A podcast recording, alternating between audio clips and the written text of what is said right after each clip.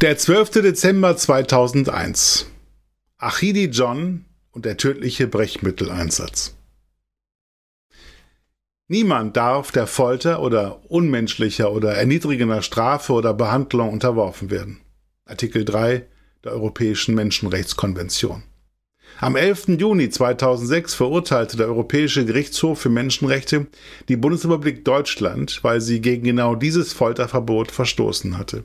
Der Einsatz von Brechmitteln im Kampf gegen Drogendealer, so die Richter, sei unverhältnismäßig, sei unmenschlich und entwürdigend. Ein Eingriff in die physische und psychische Unversehrtheit. Also Folter. Das Urteil aus Straßburg war eine schallende Ohrfeige für die deutsche Justiz und die politischen Entscheidungsträger und sorgte dafür, dass Hamburg damit aufhörte, Menschen zwangsweise zum Erbrechen zu bringen. Für ihn aber kam das Urteil zu spät. Achidi John, der eigentlich Michael Nabuisi hieß und dessen Tod sich in diesen Tagen zum 20. Mal jährt. Es ist der 9. Dezember 2001. St. Georg, Danziger Straße, Drei Polizisten beobachten Michael Mabuisi und sehen, dass der 22-jährige Nigerianer etwas Weißes im Mund hat. In Zellophan eingewickelte Drogen, vermuten die Fahnder. Als sich die Uniformierten nähern, passiert das, was viele Dealer tun, um Beweise verschwinden zu lassen. Der Verdächtige schluckt die Kügelchen herunter. Damit beginnt das Drama. Um die Beweismittel zu sichern, wird der mutmaßliche Dealer in die Rechtsmedizin am UKE gebracht. Michael Naboisi wehrt sich heftig, schlägt um sich. Laut Ermittlungsakte haben ihn die Polizisten in den Untersuchungsraum getragen und auf den Boden gelegt. Als es ihnen nicht gelingt, ihn für den Brechmitteleinsatz auf den Rücken zu drehen, rufen sie Verstärkung. Die Besatzung eines weiteren Streifenwagens trifft ein. Es kommt zu unglaublichen Szenen. Ein Beamter setzt sich auf das Becken des Liegenden, zwei drücken die Beine auf den Boden, der vierte hält die Fußfesseln, der fünfte presst sein Knie auf die rechte Schulter des Afrikaners und mit der Hand dessen Kopf gegen das andere Knie. I will die, brüllt der junge Mann, ich werde sterben. Den Delinquenten eingehend zu untersuchen, wie es vor den umstrittenen Brechmitteleinsätzen Vorschrift ist, gelingt der Rechtsmedizinerin Professorin Ute L. 37 nicht. Dazu wehrt sich der Mann viel zu heftig. An einen Abbruch der gewalttätigen Aktion denkt die Ärztin aber offenbar nicht. Sie macht weiter. Zweimal versucht sie vergeblich, eine Magensonde durch die Nase des sich immer noch heftig Wehrenden einzuführen. Erst als ein Beamter den Kopf des Mannes so stark nach vorne drückt, dass das Kinn die Brust berührt, hat die Ärztin Erfolg. 50 Zentimeter tief schiebt sie die Sonde bis zum Magen und flößt das Brechmittel ein. 30 Milliliter eines Sirups der Ipecacuania-Wurzel, verdünnt mit 800 Milliliter Wasser. An Michael Nawisis Daunenjacke ist ein Ärmel zerrissen, von seiner bis zu den Kniekehlen heruntergezerrten Jeans ist ein Knopf abgesprungen. Der so malträtierte zittert, schnaubt, prustet, röchelt, nässt sich ein und rührt sich plötzlich gar nicht mehr. Ärztin UTL glaubt an Simulationen und lässt ihn, immer noch gefesselt, auf dem Boden liegen. Man habe ihn nicht stören wollen, sagt sie später der Polizei. Irgendwann fällt der Medizinstudentin Uta R. auf, dass etwas nicht stimmt. Sie fühlt keinen Puls mehr. Nun endlich werden Notärzte gerufen. 13 Minuten dauert es innerhalb des UKE, bis sie da sind. Sie reanimieren den Patienten, das Herz schlägt wieder, doch Michaels Hirn ist zu diesem Zeitpunkt vermutlich längst tot. Noch 76 Stunden und 35 Minuten halten Anästhesisten die Körperfunktionen des jungen Mannes aufrecht. Am 12. Dezember 2001 um 14.23 Uhr werden die Geräte abgeschaltet. Michael Nmabuisi wäre heute 42 Jahre alt. Um zu verstehen, wie es so weit kommen konnte, müssen wir uns die politischen Verhältnisse ab Anfang der 90er Jahre ansehen. Beherrschendes Thema in Hamburg ist die innere Sicherheit. Einbrüche, Straßenraub und Drogenhandel nebenzu. Spektakuläre Fälle wie der Mord am 73-jährigen Lebensmittelhändler Willi Dabelstein, der im Juni 1998 von zwei Jugendlichen erstochen wird, erschüttern die Öffentlichkeit. Von den Medien wird über das Thema Kriminalität mit zunehmender Aufmerksamkeit berichtet, sodass sich sogar Menschen in Stadtteilen, in denen es kaum Straftaten gibt, bedroht fühlen.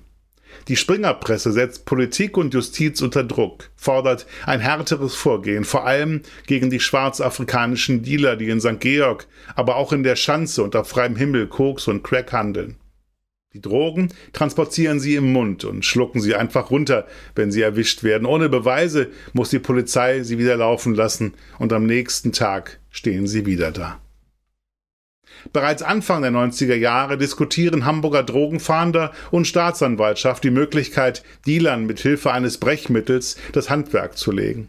Die Expertenmeinung von Professor Klaus Püschel wird eingeholt, der damals schon Leiter der Rechtsmedizin ist. Er spricht sich 1991 unmissverständlich dagegen aus. Es besteht beim Erbrechen eine nicht unerhebliche Gesundheitsgefährdung, zum Beispiel durch Verletzung der Speiseröhre oder Einatmung von Erbrochenem, sagt er.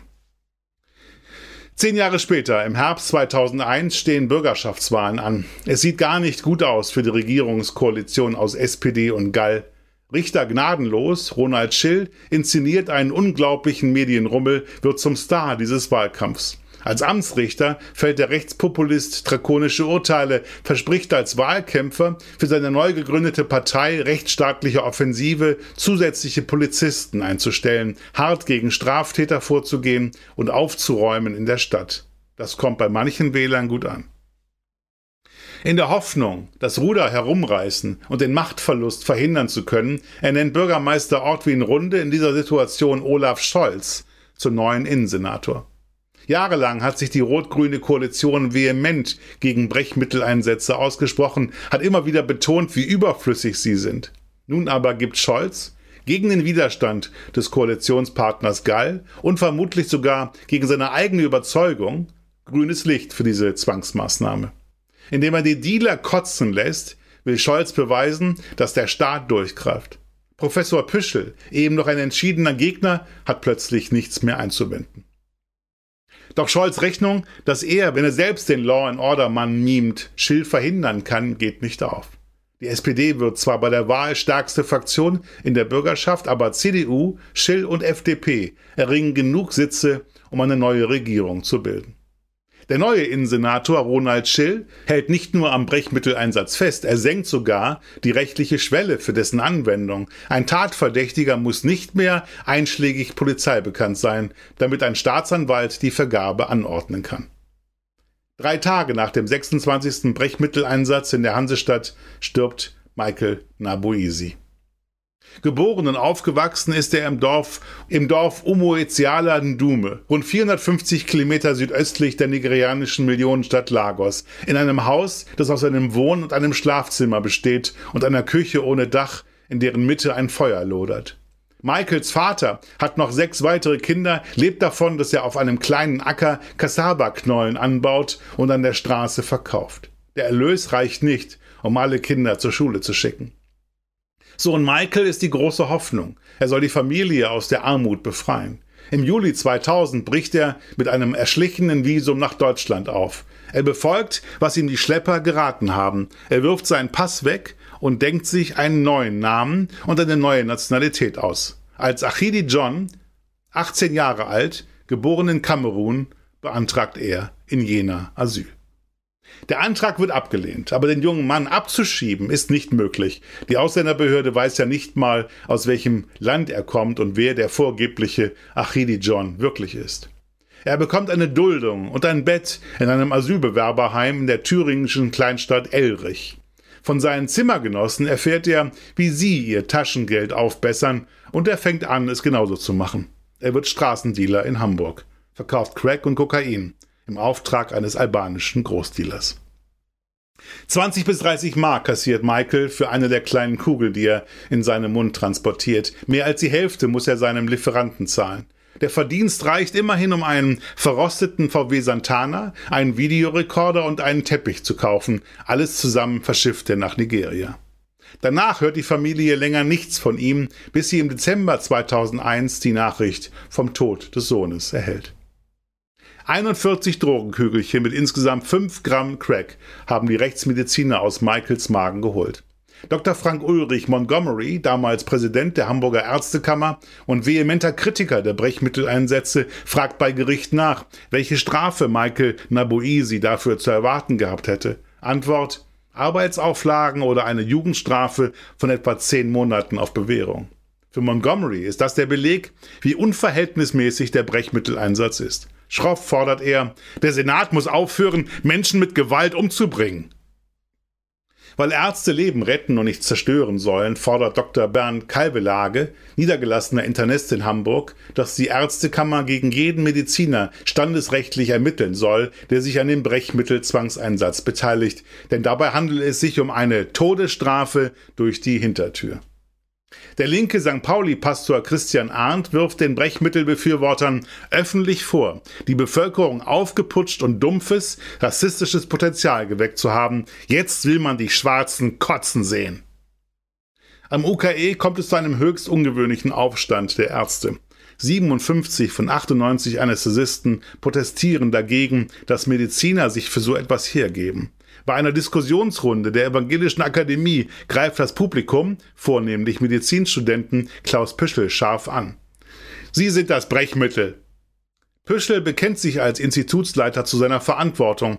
Als er seine Haltung begründen möchte, wird er von Zwischenrufen übertönt. Rassist! Strafrechtliche Konsequenzen hat der Tod von Michael Nabuisi nicht. Die Obduktion, die in Berlin durchgeführt wird, kommt zu dem Ergebnis, dass er erstens selbst Kokain konsumierte und zweitens einen schweren Herzfehler hatte. In Verbindung mit dem Stress der Brechmittelvergabe hätten diese Faktoren mit an Sicherheit grenzender Wahrscheinlichkeit zu seinem Tod geführt. Die Staatsanwaltschaft stellt daraufhin die Ermittlungen ein. Dabei wird möglicherweise auch der Umstand eine Rolle gespielt haben, dass sie andernfalls gegen sich selbst hätte ermitteln müssen, denn sie war es ja, die den Brechmitteleinsatz befürwortet hatte. Ein Klageerzwingungsverfahren, das die Hamburger Anwältin Gabriele Heinecke im Auftrag der Familie anstrengt, bleibt erfolglos. Viele Bundesländer stellen nach Michael Naboisis Tod den Brechmitteleinsatz ein. Der Hamburger Senat unter Ole von Beust aber macht weiter. Genauso Bremen, wo am 7. Januar 2005 ein weiterer Mensch ums Leben kommt. Der Asylbewerber Laya Alama Condé aus Sierra Leone. Anders als in Hamburg hat dieser Todesfall ein juristisches Nachspiel. Ein Strafverfahren gegen den Polizeiarzt wird 2013 nur unter der Auflage eingestellt, dass er 20.000 Euro an die Mutter des Opfers zahlt. Außerdem erstreitet Condés Mutter vom Land Bremen ein Schmerzensgeld von 10.000 Euro.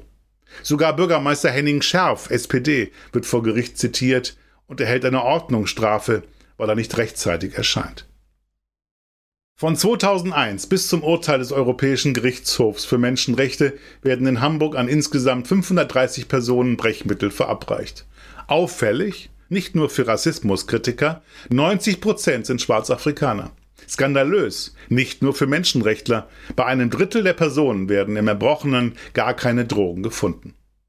Auch nach dem Urteil des Europäischen Gerichtshofs für Menschenrechte werden weiter Brechmittel eingesetzt, allerdings nur noch auf freiwilliger Basis. Erst im Juli 2021 ist damit endgültig Schluss. Als Alternative gilt jetzt die natürliche Ausscheidung von Drogen, die entsprechend überwacht wird, heißt es in einer Mitteilung der Justizbehörde. Inzwischen ist Olaf Scholz Bundeskanzler. Wir haben ihn, noch bevor er zum Regierungschef gewählt wurde, um eine Stellungnahme zum Fall Michael Naboisi gebeten. Gerne hätten wir von ihm gehört, ob er es heute bedauert, dass er 2001 eine Entscheidung getroffen hat, die einem Menschen das Leben kostete? Eine Antwort haben wir nicht erhalten. Mit dem mittlerweile pensionierten Rechtsmediziner Klaus Püschel hat die Mopo erst kürzlich über das Treffen gesprochen, anlässlich eines Krimi-Festivals auf Kampnagel, bei dem der nun als Autor tätige Püschel aus seinem neuesten Buch vorgelesen hat. Das musste unter Polizeischutz geschehen, weil sich wenige Tage vor der Veranstaltung Kampnagel-Intendantin Amelie Deufelhardt von Püschels Auftritt distanzierte. Erst jetzt habe sie erfahren, dass Püschel beteiligt gewesen sei am Brechmitteleinsatz und sie fügte hinzu, ihr Haus zeige, Zitat, als Institution eine klare Haltung gegen Rassismus, Antisemitismus und Diskriminierung. Er bedauere den Tod Michael Nabuisis, so Püschel gegenüber der Mopo, aber er habe damals das getan, was die Innenbehörde unter dem SPD-Senator Olaf Scholz und die Wissenschaftsbehörde unter der grünen Senatorin Christa Sager angeordnet hatten. Das war Innenpolitik der Stadt Hamburg, die ich umzusetzen hatte. Zitat Püschel. Und zum Rassismusvorwurf sagt er, ich bin in vielen Ländern gewesen, im arabischen Raum wie in Afrika, um Menschen zu helfen. Wenn irgendjemand kein Rassist ist, dann bin ich das. Für alle, die Hamburg und Hamburgs Geschichte lieben, der Hinweis, die neue Ausgabe des historischen Magazins Unser Hamburg ist im Zeitschriftenhandel erhältlich mit 130 Seiten Stadtgeschichte, lebendig und packend erzählt für 8,95 Euro.